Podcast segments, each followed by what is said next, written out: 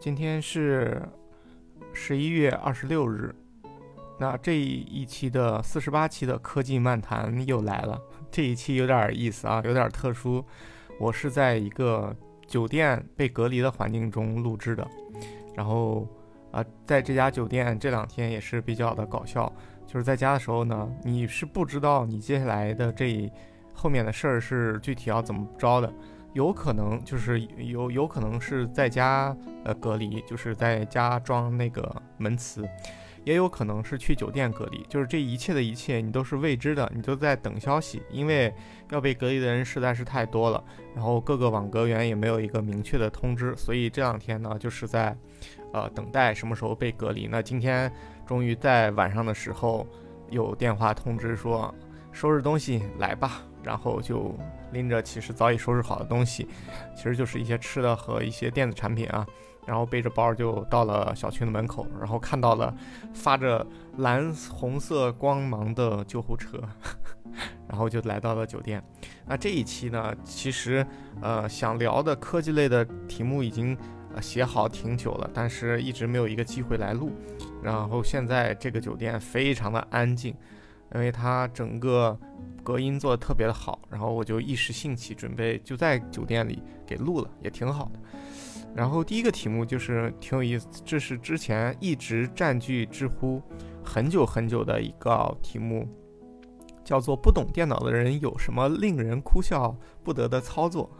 然后我看这个，我收集了一些我看着挺有意思的事儿啊，我不知道你有没有。过这样的情况，第一个就是 QQ 发送文件的时候是直接发快捷方式的，啊，这个其实很多新入职场的，尤其是呃女孩这种对电脑不是特别熟悉的时候，他们发一般软件啊什么的，他不会发安装包，而是直接把那个桌面上的快捷方式拖入到你的 QQ 里，然后就发给你了。哎，他觉得没有问题啊！我平时打开软件都是直接点击桌面的快捷方式，它就打开了。那我按理说把这个发给你，你也可以打开啊。但其实他们不知道是快捷方式只相当于一个路径的映射。那本质上来讲，你发过来，我打开其实就相当于一个图标，而没有真正启动软件，还是需要发一个软件包的。但是大部分还是小白用户还是不知道，这是一个比较让人觉得匪夷所思的操作。呃，第二个就是用 Excel，我不知道大家有没有很重视 Excel 这样一个数字的工具。Excel 不简简单单是一张表格，因为如果做表的话，大家拿尺子和呃笔就可以做出好看的表格，或者是在作图软件里也可以做出很好看的表格，甚至 Word 里你也可以啊做出很规整的几列成几行的表格。但是我们为什么还要用 Excel 呢？是因为 Excel 它的表格是活的，而这个活就是每一个格子都可以排列组合组成新的数据，所以本质上它是一个数据库。而用好了 Excel 表，你就可以把这些数据变成呃你最终想要得到的结果。原始数据变成结果这件事儿，如果没有 Excel 的话，那么这些数据就是死的，并且你还要通过各种各样的。呃，算法也就是函数去调配它们，而且这些呃新调配出来的结果要想再利用的话呢，又会需要加入新的公式。所以说没有 Excel 的话，很多啊虽然也可以做出来，但是你的步骤和呃方便性程度上会呃少很多，会会会慢很多。所以说 Excel 是一个呃，其实从本质上来看。Word、PPT、Excel、Excel 是最重要的一件事，一一一项工具吧。所以说，如果是呃不会使用 Excel，也不会用任何一个快捷键，呃，自动填充和方向键，或者是一到一百手打这种事儿，那确实是不懂电脑的人哭笑不得的操作。其实 Excel 是非常方便的，你但凡想到这个操作需要用四五步或者是比较繁琐的话，那么一定有一一种神奇的快捷的方式可以搞定。其实 Excel。呃，有非常多的快捷键，包括有非常多的命令，放非常多的函数，你都可以，其实，在呃想要这种效果的时候去搜一下，看一下对应的呃历程，然后马上应用，这是一个比较进入学习最快的方式。那下一条呢，就是呃要做一些资料，然后呃我妈带我去网吧找图片，并保存在 U 盘，走的时候呢，灵机一动，打开游戏菜单。找到精品单机然后扩框选所有的游戏右键复制粘贴。回家的时候，我觉得我很开心。结果到了家，打开电脑，what？这个其实跟第一条就是把 QQ 发快捷方式的是一样的。啊，网吧的电脑呢，它的游戏是不不是存在桌面上那个游戏菜单里的，它其实是在服务器里的。你得到那个根目录下去找到对应磁盘的服务器。如果你拷那个服务器上的东西，也就是那个资料的话，啊，一般情况下那个大的资料包你要拷回家的话是可以直接玩的。但是如果是你仅仅拷那个游戏菜单上的快捷方式，那肯定回家是玩不了的。这个我不知道你们小时候有没有犯过这样的搞笑的事儿，就是以为那个快捷方式其实是软件本身。好，这就是那个不懂电脑的人有什么令人哭笑不得的操作。呃，还有我觉得就是不断的刷新吧，这可能是八零后那一代人留下来的，就是呃像九零后前面也会有一点这种，但是零零后就完全不懂了。就是会玩电脑的时候，不断的用右键去点刷新，好像刷几次电脑就会快一样。其实不是这样子的。对，其实这样的话，只是呃会让那个快捷方式会重新加载一次，而对于电脑整体的使用体验来讲，不会有明显的提升。啊，这个问题我我不知道你们还有没有什么比较更有意思的、令人哭笑不得的操作，到时候可以分享一下。反正这是一个挺。呃，总的话题就是这个话题下面会不断的有人去分享一些他的操作，呃，可以随着时间的呃叠加，然后会有新的内容产生。啊，这是第一个呃第一条关于这个科技类的。第二条是怎么样才能提高上网课的效率？那这段时间，包括前段时间，包括前前段时间，你会发现。呃，可能我之前看过一个段子，说一九年那波上大学的孩子们，可能马上就要毕业了，他们四年相当于都在上网课，那都在上函授，呃，网课成为了一个主旋律。其实也也对于某些人啊是非常好的一件事儿，但对于大部分人来讲，其实是不好的一件事儿，因为，呃，人我们已经习惯了这种老师在讲台上讲课，然后。布置一些作业，或者是整体的这样一个上课的效果，而对于对着屏幕的这种讲述呢，其实很多人还是理解不到它的精妙的，或者说还是学习效率会大打折扣的。但是对于那些，也不是完全一棒子打死，就是网课一无是处，反而是对于那些特别追求极致效率，并且会学习，并且善于背诵或者是看视频学习的这样的人，有这样的人啊。那他们可能觉得上网课其实是非常好的一个选择，因为老师在台上讲的时候，反而你会觉得，嗯，有有的老师讲得慢，为了照顾所有的学生，然后也不能拖动进度条，然后呃老师的水平也参差不齐。但是如果说大部分时间可以用来自主选择网课的话，你会发现，呃，一门方向上的课有非常非常多的老师可以选择，你可以选择你认为觉得非常不错的老师，因为没有对比就没有伤害。其实很多你把嗯，就是讲同一个东西的人排排坐放在一起，你会发现确实有的是更高一筹的。那这个时候呢，网课还可以拖拖进度条，然后不懂的可以回看，然后可以倍速等等等等，这些也是它的优势所在。所以善于学习网课的人呢，他的效果反而会比。上那个实际老师讲课的人的效果会更好。那我看了一下大家对这个问题的讨论，其实也提到了很多呃方法。其实我比较赞同的有一下几点啊。第一个就是你能不能带着一个作品的思维去上网课？就是上网课它不是刷 B 站视频，不是看抖音，你不是看乐子。首先老师要讲的很有乐趣呢，本身其实是一件很稀罕的一件事儿。大部分都是传道授业嘛，就是把所有的知识点等于是串起来讲讲出来。而这个时候呢，一定要带着一个作品的思维去看这场，呃，就是网课。什么叫带着作品的思维？就是你看完以后，你要形成一个你关于你自己的作品。就是比如说你看电影的时候，你就要想，啊，这场电影看完了，我立马就要去跟别人讨论这个电影的剧情。那你抱着这样子的心态，你看电影的时候，你就会有格外的，就是。呃，不是仅仅是在那消遣，而是有一种主观的能动性在里面。呃，像网课也是，它不是说把这节课看完了就结束了，而是抱着我课后可能会跟别人聊聊我今天看听了哪些东西，收获了什么东西，并且这些课他讲的怎么样，就是带着很其实很非常有目的性，非常有自己的主观的想法的这种意愿感去参加一个网课的话，可能效果会比较好。呃。最好是诶一节网课上完以后，就凭刚才的呃思考或者是感受，能立刻画一幅思维导图出来，把它几个大块的结构根据逻辑关系整理一下，呃，迅速的把这件事儿做了，这个效果是非常好的。呃，这是其实费曼学习法很很也是啊这个方法的集大成者，就是把自己想要教给别人这件事儿，或者是想要去产生一个作品的心态，去观看这样内容。呃，这是第一点。第二点就是比较重要的是关闭评论区。呃，因为现在很多网课的评论区基本上不能看，它的评论区不是说能帮助你，虽然有可以帮助你很很很好的理解。但是大部分的评论很多时候是对你的干扰，因为人的注意力是有限的。你如果关注很多弹幕或者是评论的话，你反而会错失掉就是主要的内容。第三就是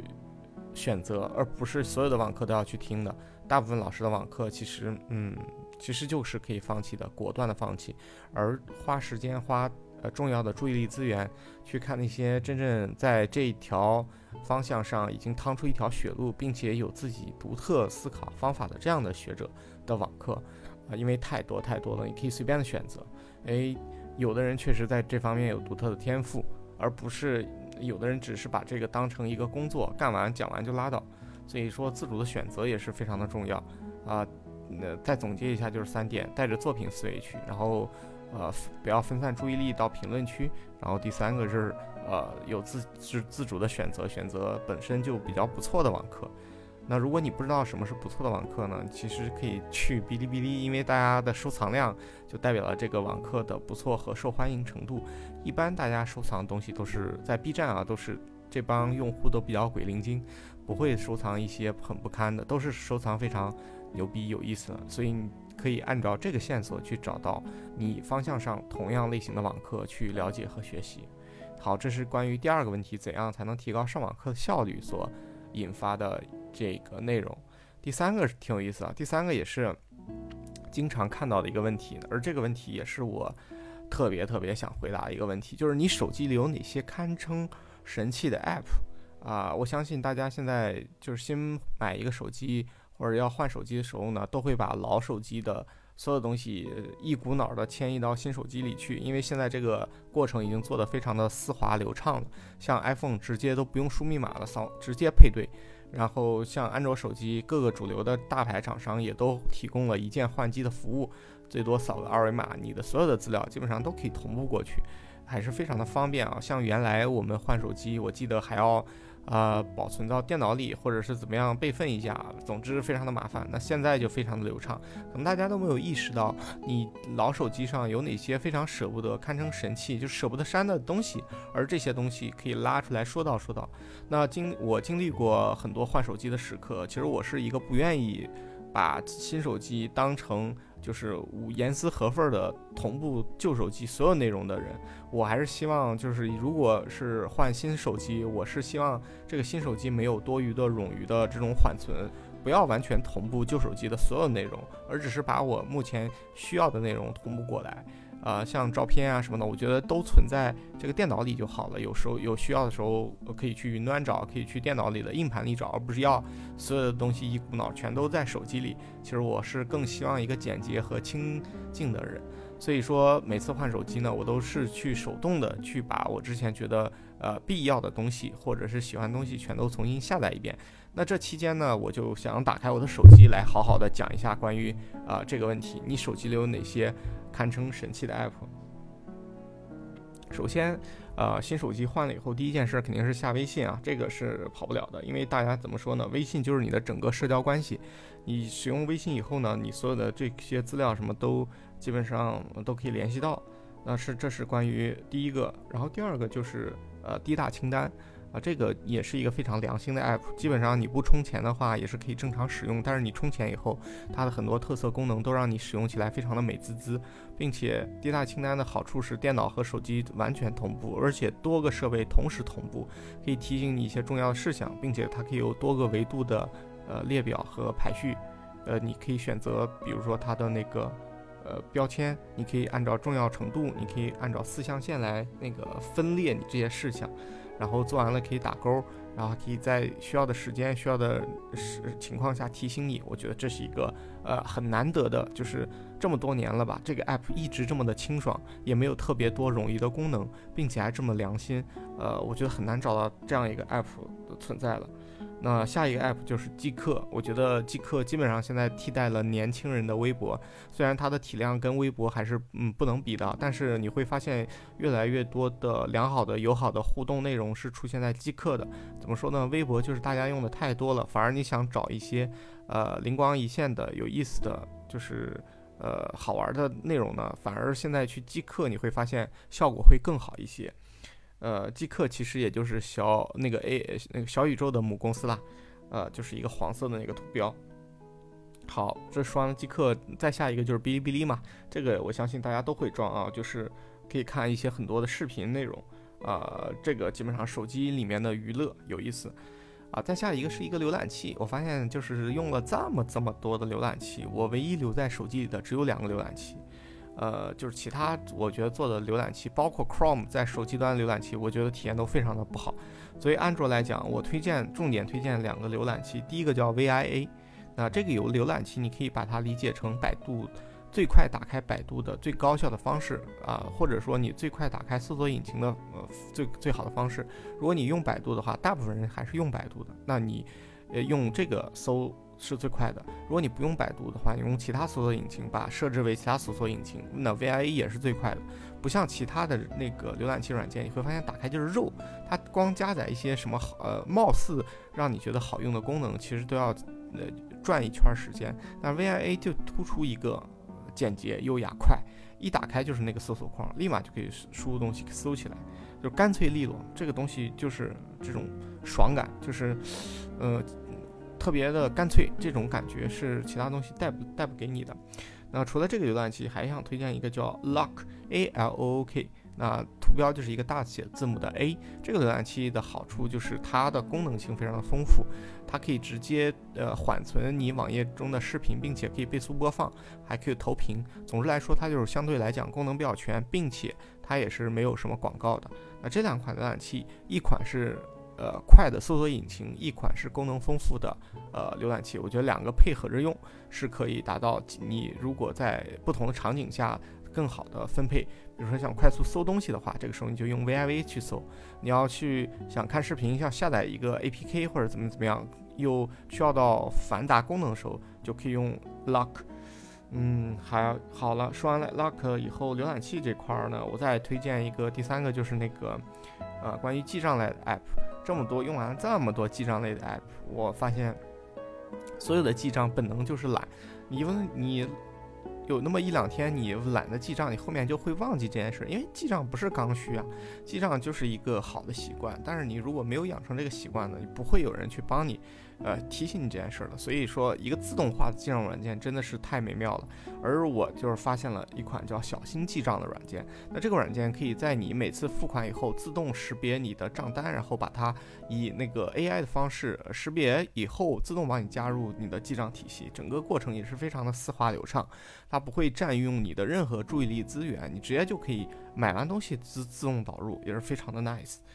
嗯，然后下一款是轻启动啊，这款就是安卓手机必备了。那等于是你现在所有的开屏广告和有一些很无耻的那种，比如说摇一摇的广告。那这个时候呢，用轻启动一打开那一瞬间，它自动帮你定位那个广告的，就是跳过，然后立马进入这个软件的状态。那每个软件它都帮你省三到四秒，你每天要用这么久时间的手机，那相当于它会帮你省了非常非常多的时间。而这款软件在你简单用的时候也是免费的，也非常的不错。那推强烈推荐。好，说完了这个轻启动，再推荐关于音频的，我音频的一般会下。啊，三款，第一款是小宇宙，也就是极客的那个播客软件，基本上好，现在好多播客都在小宇宙可以更新，可以听到。那第二款呢是腾讯出的，叫呃微信听书。那这款呢就是很多出版物的音频和有一些呃专门大场面、大制作的音频内容在上面可以听到，像《三体》啊，像那个什么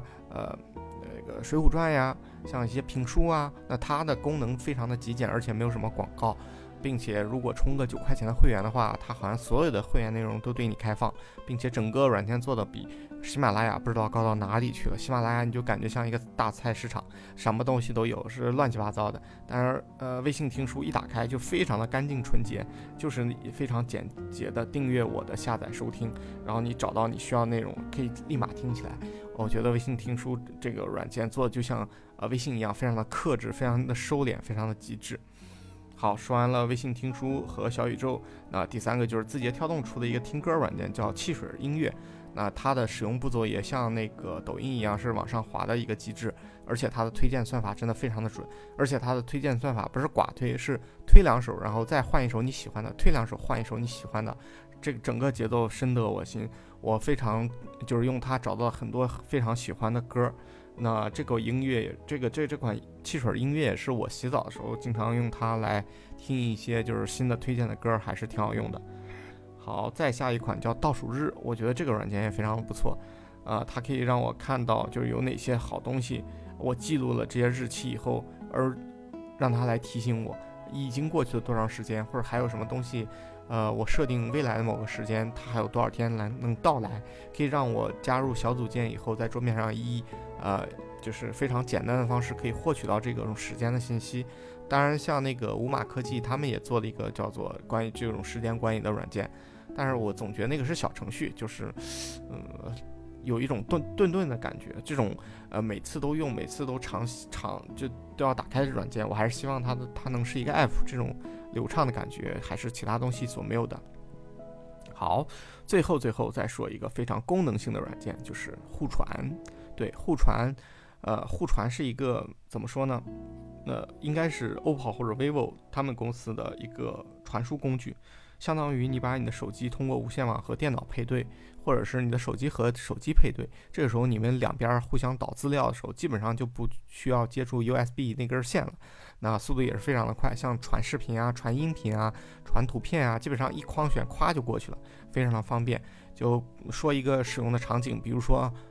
你在电脑上下载了非常非常多的图。或者是文档，那这些东西想要一次性的传到手机里，如果你要用微信的方式或者 QQ 的方式，你要全选然后发送过去，你手机还要每一张都打开，然后点保存，这个效率实在是太慢了，并且这么多图片你保存完以后，你还要点原图才能保存它最好的方式，那就是最清晰的那个状态。但是如果说你下载一个互传的 app，然后呃跟你你的电脑扫码配对以后，就是在同一个无线网里，这时候你全选那些照片，咵一拖过去。那你的手机上就全有这些照片了，非常的简单方便。这个也是一个非常良心的 app，目前没有广告，没有那个付费下载。好，呃，工具类的 app 除了互传以外，我再推荐一个飞书的功能，就叫飞书妙记，它挺有意思的。你打开飞书啊，飞书妙记只是它非常小的一个功能，它有什么日历啊，什么消息 IM 啊，什么什么。OK 啊，乱七八糟的。但是如果说你是仅仅是用它这个关于音频的这个飞书妙记功能啊，我觉得其实就能帮助你解决很大很大的问题。比如说你在网上看到了一段视频，比如说你听了一段有一次播客音频，你可以想把它转成文字稿的话，那你就可以都把它们下载下来，然后传到飞书上去，飞书妙记上去，然后它飞书妙记可以自动帮你，呃，就是识别成这个文字稿，并且文字稿还匹配它的。呃，声音的那个进度素材，也就是说，你点到那文字稿任何地方，那么那个时间线的进度就匹配到当前要播的声音的内容啊，非常的方便。还有就是说，呃，如果说你要想给别人呃说一段不止一个比较长篇大论的讨论的话，你也可以自己点开飞书妙记，然后让它录你的音，把你的声音自动转成为呃声音和进度匹配和文字匹配这样一个内容，然后把这个用。录录完以后，用一个链接发给对方，对方可以对着文字，可以对着进度来听，效率也是非常非常的高，并且这个功能也是完全不收费的。所以说，飞书妙记这妙用啊，真的是妙计妙计，很很有用。对于你想要把任何音视频转成文字，然后跟进度相关这件事儿，用它都是非常非常的不错。好，那关于你手机里有哪些神堪称神器的 app，我就先说这么多。那如果后面还有新的，我会加入补充。好，今天呢是讲了关于三三个呃比较有意思的话题，呃，不懂电脑人有什么哭笑不得的操作，提高上网课效率和堪称神器的 App。呃，今天就先录到这儿吧，然后还要在酒店隔离个五天哦，可以多看看有哪些好玩有意思的事儿记录下来了。好，这一期的科技漫谈就先到这儿了，拜拜。